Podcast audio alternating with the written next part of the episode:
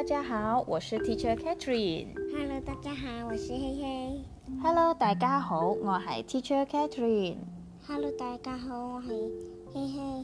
係啦，今日我哋嚟大為大家讲一个英文故仔。今天让我們來給大家说一个英文的绘本、英文的故事书。今天说书的是我 Teacher Catherine，嘿嘿会负责制造音效。故事的题目是 Busy Noisy School。 A noisy day at busy school. Yes, a noisy day at a busy school. The school bus is here. Everybody is ready for another busy day at school. Better hurry, says the bell. Don't be late. The teachers are ready to start the day. Today is show and tell.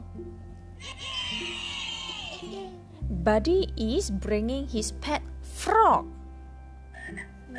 to show his class. Uh oh, the frog jumped out of the box. Follow that frog.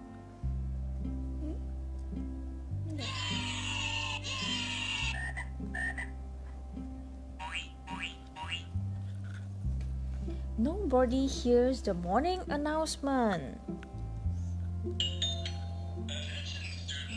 The frog hops past the teacher and into the music room.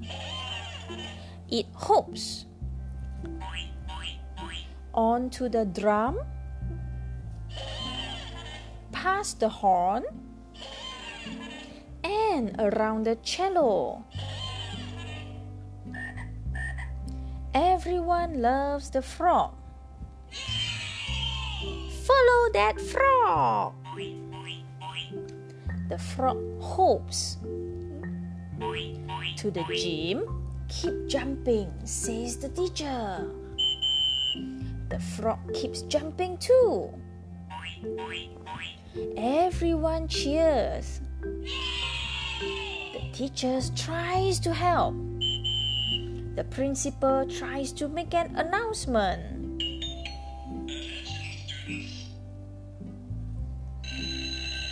Time for lunch. Follow that frog.